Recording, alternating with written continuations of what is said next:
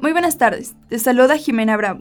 Hoy, El Economista te presenta, en 60 segundos, las noticias más importantes para estar informado día a día. Bienvenidos. En primer plano, el nivel de la tasa nominal que ya tiene México ha comenzado a inhibir la toma de créditos por parte de las empresas, advirtió el economista jefe de BBVA en México, Carlos Serrano. Finanzas y dinero. La recaudación neta del IVA que descuenta devoluciones, compensaciones y regulaciones ascendió a más de un millón de pesos en el 2022, lo que presentó un aumento del 0.8% anual en términos reales, de acuerdo con la Secretaría de Hacienda y Crédito Público. Termómetro económico. FEMSA, el embotellador de Coca-Cola y las tiendas OXO ofertó a inversionistas institucionales acciones y bonos de la cervecera Heineken por 3.500 millones de euros, equivalentes a 3.745 millones de dólares.